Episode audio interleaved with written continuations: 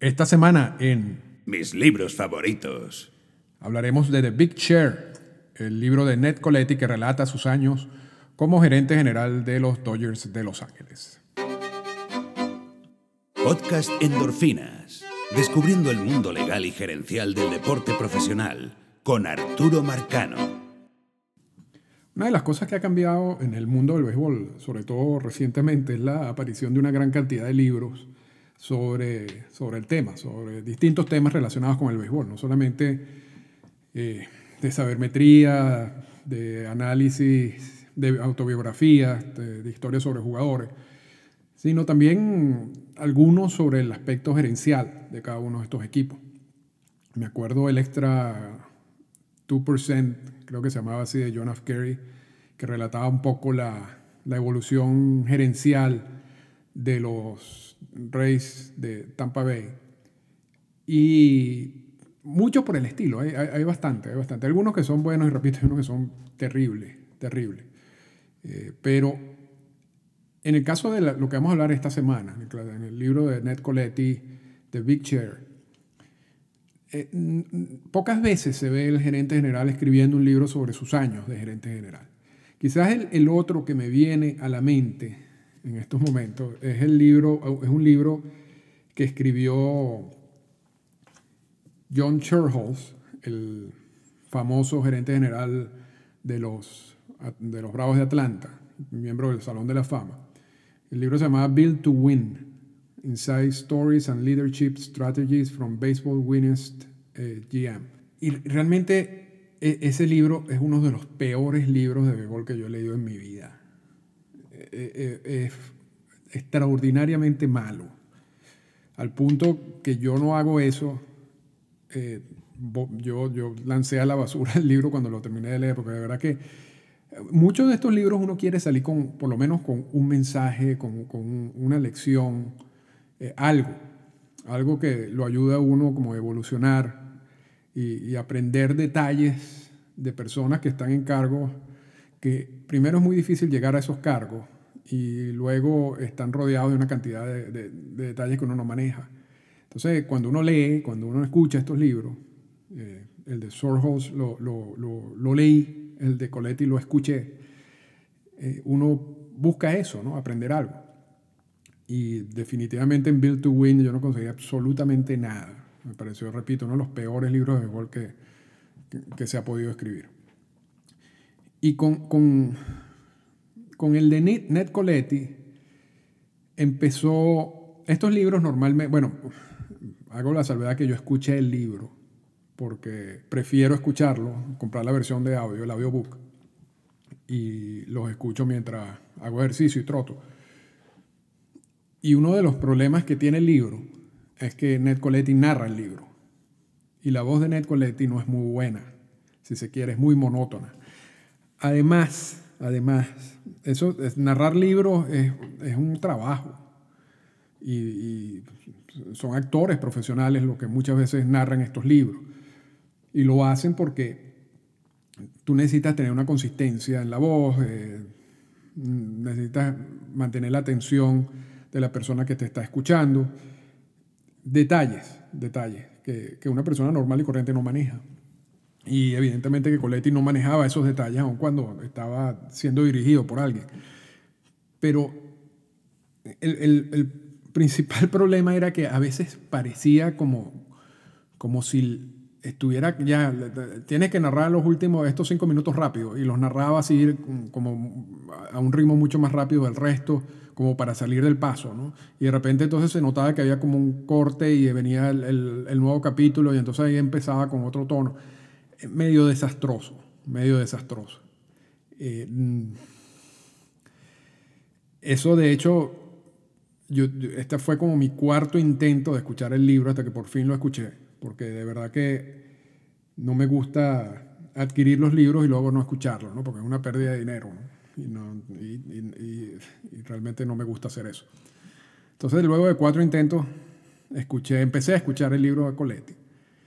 Como todos estos libros, viene una parte al principio sobre su vida personal que a mí normalmente no me interesa. Hay mucha gente que le interesa esa, esa parte, yo, lo, yo adelanté esa parte. Y entonces, y empecé justamente cuando él, inicia su labor profesional con los cachorros de Chicago. Y luego él salta a los gigantes de San Francisco y él salta finalmente a los Dodgers de Los Ángeles, ya como el gerente general. Y él narra algunas cosas de su experiencia en esos tres cargos, en los distintos cargos que ocupó a nivel gerencial. Hay, otro problema, y, vamos a hablar de los problemas primero, pues, porque ya empezamos con lo del, lo del tono de Otro problema del libro es que Coletti salta de años, pero sin ningún tipo de advertencia. De repente está hablando del 2008 y de repente está hablando del 2012 y de repente está hablando del 2010 y de repente está hablando del 2014. pero no lo hace estilo estos grandes escritores, Vargas Llosa, que juegan con los tiempos y lo hacen de, manera mm, profesional, ¿no? Y me recuerdo mucho el libro La guerra del fin del mundo.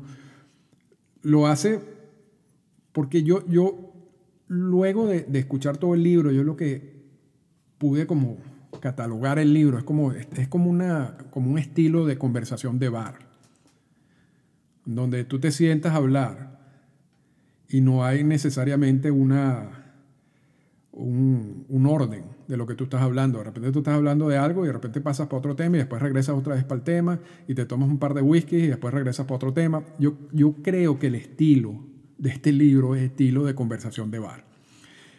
Entonces, hay saltos, distintos saltos a través del, libro. Lo otro es que como, como es un buen estilo de conversación de bar, hay cosas que se olvidan, ¿no? Entonces, él habla en algunos capítulos de, por ejemplo, una situación con Dee Gordon, y después hace el análisis en, ese capítulo sobre lo que él quiere decir de Dee Gordon, y después como cinco capítulos después habla otra vez de la misma situación de, de Dee Gordon, ¿no? Entonces, es, otra de esas situaciones de bar, ¿no? Tú estás hablando de algo, te tomas un par de whisky y sigues hablando y de repente te, te olvidó que habías ya echado el mismo cuento, el mismo chiste y lo vuelves a echar. Eh, pasa, pasa varias veces pasa varias veces. Es enredado seguir el, libro. Uno lo sigue porque uno conoce eh, los, los años, esos años del béisbol, son recientes. Entonces, cuando él salta, uno salta automáticamente, pero una persona que no necesariamente siga el béisbol de cerca, quizás se va a perder en este, en este libro, pienso yo. otro problema que tiene el libro, y, en eso se parece mucho al de Shorthouse, es que hay una... Bueno, porque es el segundo libro de gerente general y, los dos se parecen exactamente en este punto. Si las cosas salieron bien es gracias a mí, si las cosas salieron mal eh, no fue por mí. Yo eh, pongo una justificación y las cosas, bueno, no se dieron porque el jugador no le puso, porque el día estaba mal, porque la pelota eh, no, no, rebotó como tenía que rebotar, cualquier cosa, no fue culpa de ellos. Y hay una cantidad de decisiones también que pueden ser cuestionables, de las cuales ignoran. ¿no?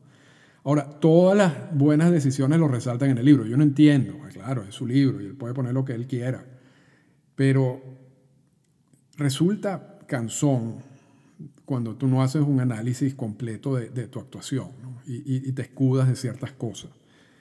Esa fue otra reacción que me dio con el libro. Eh, por último, o sea, en estos aspectos, porque vamos a empezar a tocar eh, eh, ejemplos y vamos a, vamos a atacar un poco a Coletti. Por último, hay una gran cantidad de capítulos en este libro es un libro extenso. y la, versión de audio son varias horas. Déjame revisar exactamente cuántas páginas tiene la versión de, del libro. Tienen que ser alrededor de casi 400 páginas, por lo menos. 464 páginas, casi 500 páginas. Yo creo que de esas 500 páginas, tú puedes eliminar 300 páginas. Y y es lo mismo. Sinceramente. yo creo que la versión de audio, que son 9, 10 horas, tú la puedes limitar a dos horas y sales con el mensaje que tienes que salir del libro. hay, otro punto que, que, a mí particularmente no me gusta para nada cuando uno lee estos libros. Y es que la persona empieza a contarte su historia y sus experiencias. Y entonces de repente empieza a meter anécdotas de otras personas. En este caso, las anécdotas de Tom La Sorda, que son anécdotas muy cómicas y son buenas partes del libro, pero eso no es, esto no son de Coletti el cuento, los cuentos son de La Sorda. Después hay un, hay un capítulo de Vince Cooley donde tú lo estás escuchando y tú dices, pero esto no es un libro de Vince Cooley. Eh, eh, no, hay muchos de estos capítulos que yo no entiendo para nada qué hacen allí. Para nada, para nada. Pero no, no, no sé, hay, hay, veces que hay gente que, que, saca libros y entonces quiere sacar un libro gordo. no, no, no, no le importa si el contenido o sea, si tú puedes decir lo mismo en 200 páginas, no, tú tienes que, tiene que ser 500 páginas, porque eso es un verdadero libro. A mí me da la impresión de que eso más o menos fue la, la estrategia con esto. Repito, al final tú puedes eliminar la mitad, más de la mitad del libro y te llevas el mismo, el mismo mensaje. vamos con ejemplos. A, Coletti le, toca unos años muy interesantes en, la historia de los Dodgers, porque son los años de Frank McCourt. Frank McCourt era el dueño de los Dodgers que compró de, Rupert Murdoch del grupo Fox básicamente compró ese equipo eh, palanqueado, sin, dinero, casi con tarjeta de crédito, para, que, uno lo entienda fácilmente. Luego cae en una cantidad de problemas económicos, pasa por un divorcio problemático. Eh, empieza a, a, presionarlo para que venda el equipo. Eh, ocurren mil cosas durante los años de McCourt. Y el, cuento termina muy bien para McCourt, porque McCourt termina vendiéndole el, equipo, al, grupo Guggenheim, por más de 2 mil millones de dólares. O sea, una persona que compra un equipo sin dinero casi destroza el equipo. Hay, momentos críticos económicos que tienen los Dodgers de Los Ángeles y sale con 2 mil millones de dólares en el bolsillo y además con unos contratos de asesoría también por millones de dólares. Entonces, eh, como, hombre de negocio, Marcor fue una estrella. Hay que hacer una estatua en cualquier lado del mundo. Eso es absolutamente cierto y nadie puede atacar eso. Eso es una realidad. Ahora, como dueño de los Dodgers fue muy malo. Eh, repito, muchos de estos años en el cual Coletti era el gerente general, había poca certeza si tenían el dinero para pagar la nómina.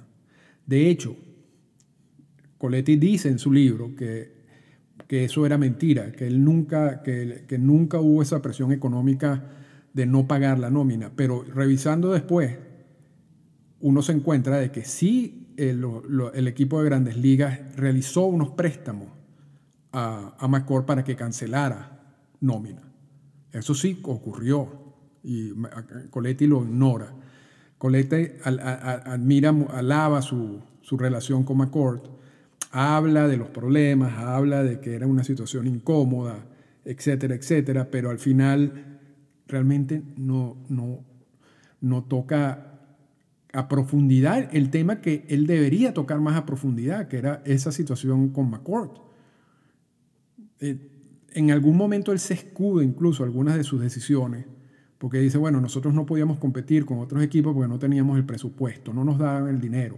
Entonces tenía que, Incluso habla de un, cambio de Sebatia eh, cuando estaba con Cleveland para los Dodgers, que McCord no quiso eh, absorber dos millones de dólares del contrato de Sebatia y, entonces canceló ese, ese, contrato. Y así como ese tipo de contratos habla de otros, en los cuales dice, bueno, estamos pasando por una situación económica difícil. Pero claro, repito, McCord no tenía dinero, incluso cae en bancarrota siendo dueño de los Dodgers. Y esos años son los años de, básicamente cuando Coletti era el gerente general del equipo. Sin embargo, pareciera que pasan desapercibidos en muchas de estas páginas del, del libro. ¿no? Y yo creo que eso, yo lo veo como un error, pero también entiendo de que quizás por su amistad con McCord no, no quiso embarrarlo, si se quiere, embarrarlo más. O quizás tenía miedo a alguna demanda, no sé. Pero la, realidad es que se toca muy poco el tema a profundidad, más allá de uno que otro comentario. Otra, otra situación que me llama mucho la atención, o que me llamó mucho la atención, es la firma de Yacel Puig. Y él habla que los dos... El capítulo sobre Latinoamérica de Coletti es terrible terrible, pero no, Coletti no es la excepción, o sea, Coletti es parte de, de, lo que piensan muchos gerentes generales, lo que piensan muchos analistas y escritores eh, estadounidenses sobre Latinoamérica. Muchos desconocen absolutamente todo y siempre incluyen uno o dos capítulos sobre la, influencia de los latinoamericanos y el boom de las firmas y todo eso, pero no tienen idea de lo que están hablando. Y Coletti no es la excepción. Me extrañaba más me extrañó más porque Coletti siendo gerente general y, y, los Dodgers siendo muy activos, sobre todo al final de, de, los años de Coletti, quizás ha podido manejar mejor el tema, pero evidentemente que no le interesaba o lo que escribió lo escribió por salir del paso, yo no sé, pero indudablemente que no conoce Latinoamérica. y puedo apostar que ni ha ido. Ahora, habla de como lo difícil que el de los scouts, de ir a las junglas, a la selva dominicana a firmar los peloteros, cosas por el estilo. Habla de que los latinoamericanos eh, el 2008 ya estaban, eran el 40% de MLB, cuestión que es una mentira absoluta, nunca han pasado de 30%. Y cuando tú dices, cuando una persona está escribiendo un libro y tiene editores y todo eso, y cita eso, la verdad que si, miente allí, que no, que no puede mentir en otras cosas. Entonces, pero, pero repito, los capítulos de estos libros, Rob Neyer también en su libro Powerball escribe sobre Latinoamérica y, no tiene mucha idea de lo que está diciendo. No me sorprende, no me sorprende. Pero el punto, el punto mayor en, en su relación con Latinoamérica es la firma de Yaciel Puig. Y él habla de que los Dodgers habían estado como eh, fuera del mercado latinoamericano y que querían dar un paso importante, entonces firman a Puig, en el cual lo van a ver en México. Y él dice, y es que él luego se entera de la, de la historia de Yaciel Puig, de cómo llegó a México, y cita un artículo de ESPN muy famoso, que, que es muy duro, donde, donde se relata todo ese proceso. Pero él insiste, nosotros no sabíamos nada, yo no sabía nada de, todo lo que estaba pasando. Ni, ni que estábamos negociando con carteles de la droga, que era básicamente lo que estaban negociando. Y, realmente, de nuevo, sorprende que Coletti diga eso. Porque siendo el gerente general, el que maneja el grupo, que está en todo ese proceso, que no tenga ningún tipo de información de nada. Y luego hace un año se inició un proceso del FBI en contra de los Dodgers de Los Ángeles y, un juicio que incluye esas firmas de Puig y en donde las evidencias que, que, surgieron en su momento para iniciar el proceso incluyen unas listas de scouts y de empleados de los Dodgers de Los Ángeles que el mismo equipo catalogaba como corrupto, ultra corrupto o super ultra corrupto. Entonces, que, entonces Coletti no sabía nada de eso sino él simplemente firmó a Puy porque lo quiso firmar. Y, además que uno tampoco puede alegar su propia torpeza. Si, si él realmente no sabía nada de eso, es su culpa, él ha debido saberlo. Entonces, yo, son partes del libro que tú al final dices, pero ¿qué es lo que está pasando? ¿Por, ¿Por, qué están contando esto de esta manera? O sea, porque realmente es como una manipulación. Y yo odio esos libros cuando tú te sientes manipulado en, cierto momento. Otro caso interesante, que tampoco tengo explicación, pero, pero que incluye un aspecto positivo del libro o algo que yo aprendí del libro, y por lo tanto estoy contento con el de Short no, no aprendí absolutamente nada y perdí el tiempo. Aquí aprendí lo que voy a decir ahorita. Pero Coletti lo dice de una manera que a mí me extraña también que lo, que lo plantee así. Él, él, cuenta que en un momento los Dodgers necesitaban un lanzador, ya estaba casi terminando la temporada. David Wells tenía una, un contrato con los padres de San Diego. Eh, el contrato a Wells lo dejan libre. Eh, San Diego le, resta por pagar a, Wells. Y voy a, voy a dar cifras en general, pero para que se entienda el, caso. las cifras específicas están en el libro, pero no están muy separadas. Eh, el equipo de San Diego le, debía todavía el contrato de aproximadamente 4 millones a David Wells en el momento en que lo dejan libre. Los Dodgers podían, podían firmar a Wells solamente pagándole el salario mínimo por prorrateado. Lo que quiere decir, el salario mínimo en ese momento eran 300 mil dólares.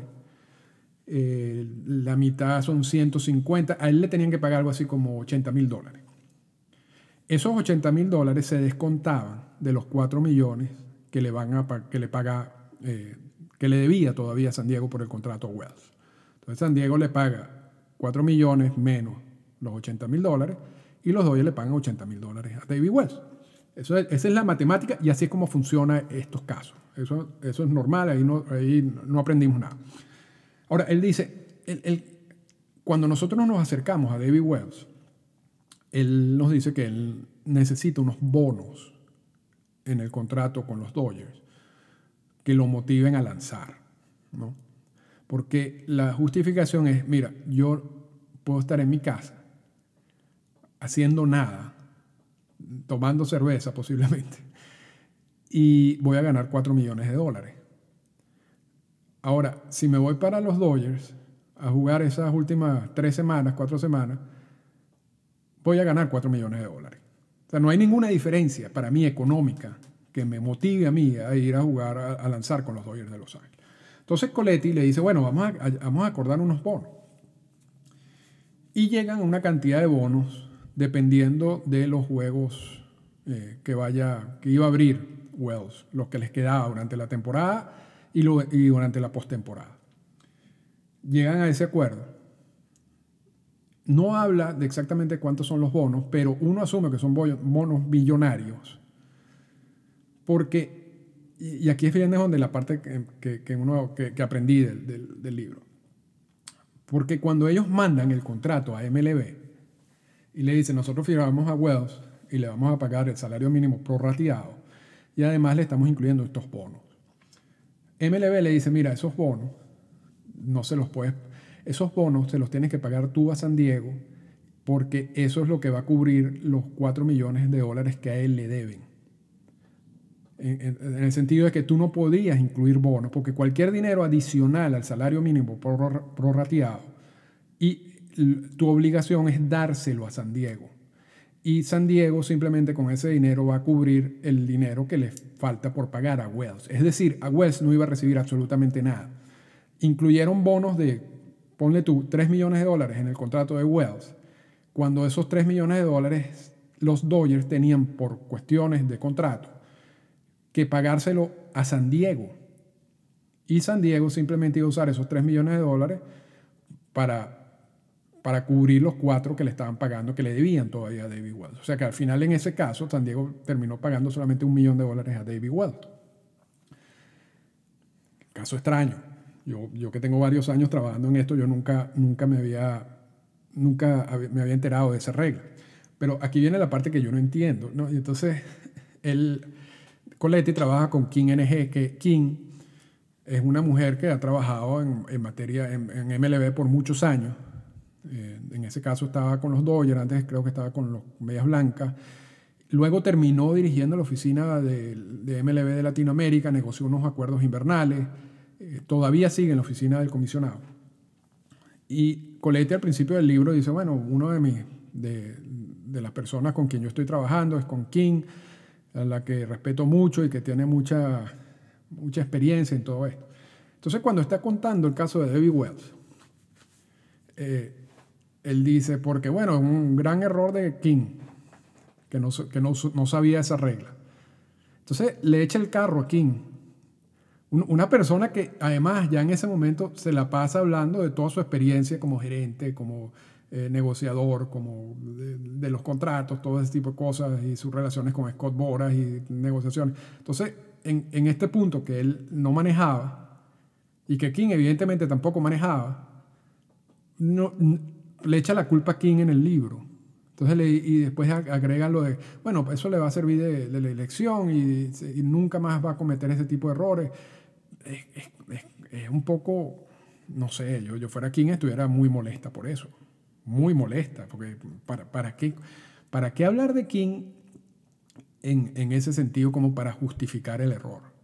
Que fue un error económicamente grande, porque después tuvieron que negociar con Wells. Cuando, cuando MLB le dice eso a los Dodgers, y los Dodgers le dice eso a Wells, le dice, mira, nosotros incluimos unos bonos, pero esos bonos nunca te van a llegar a ti, tú vas a, pagar, tú vas a recibir 4 millones de dólares, esos bonos se los tengo que llevar yo a San Diego para cubrir lo que ellos te den a ti.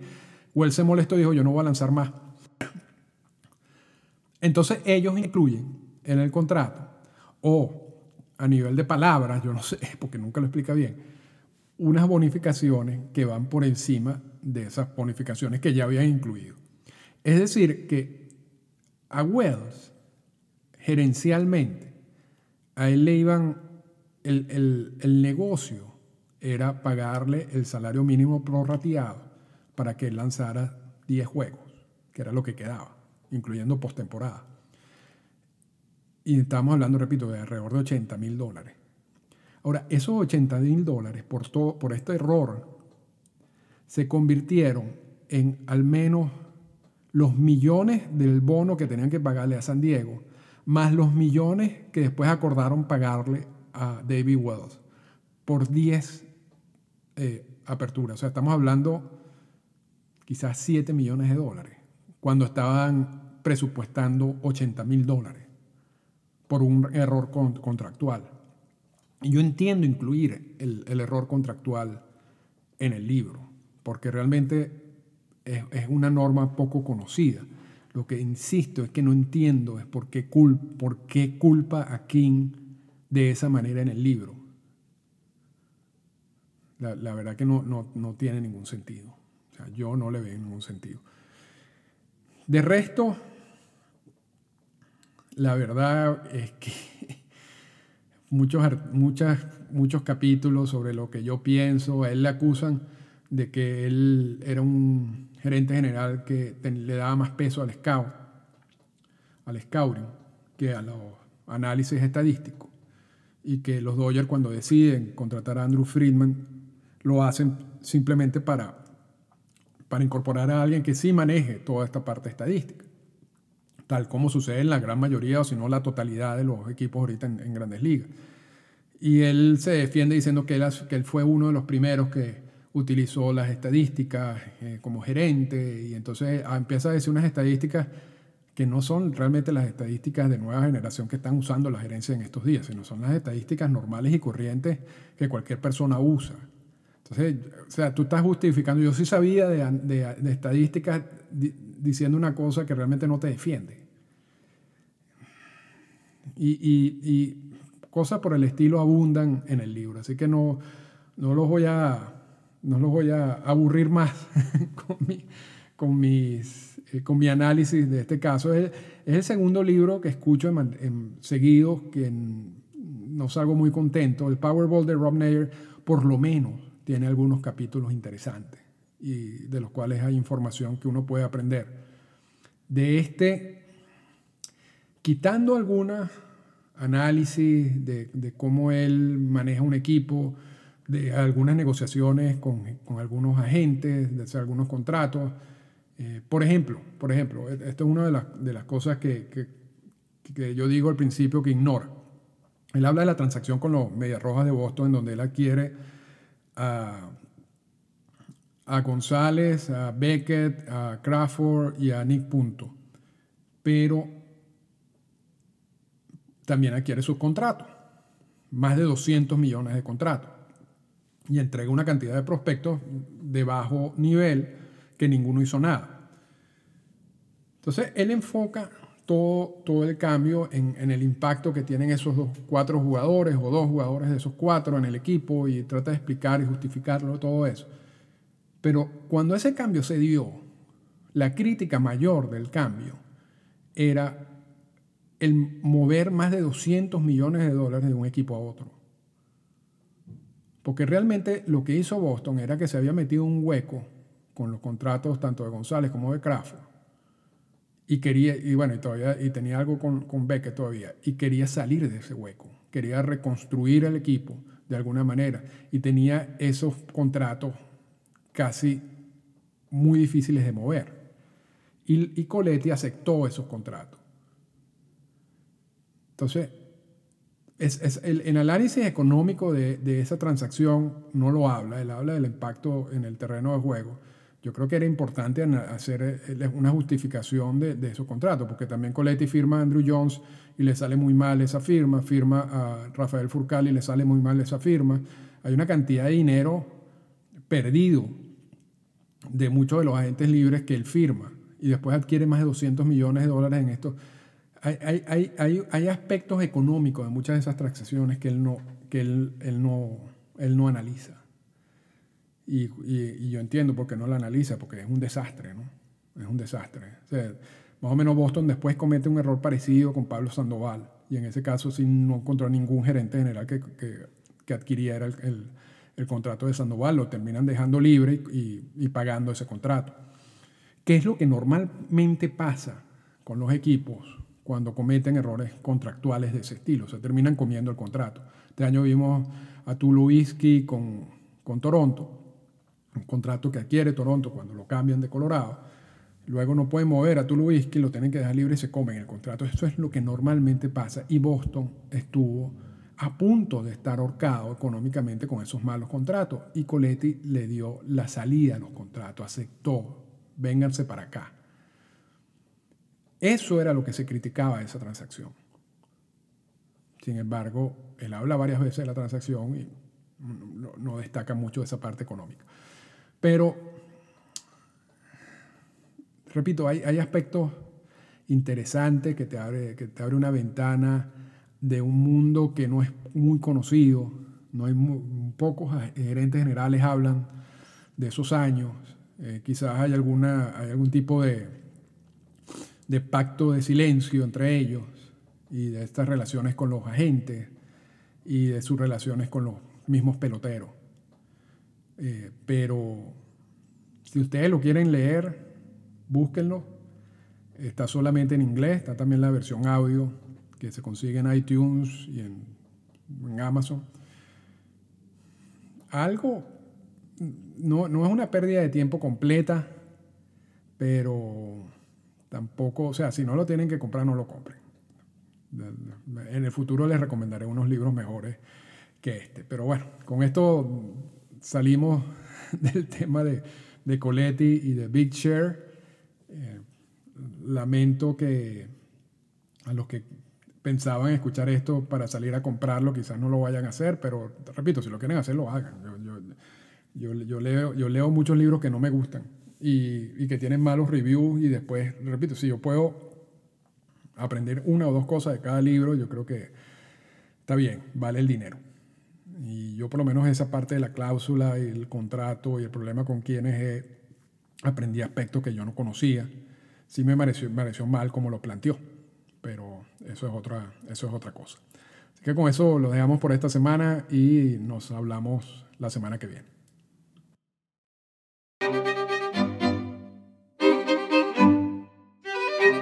Esta fue una presentación del podcast Endorfinas.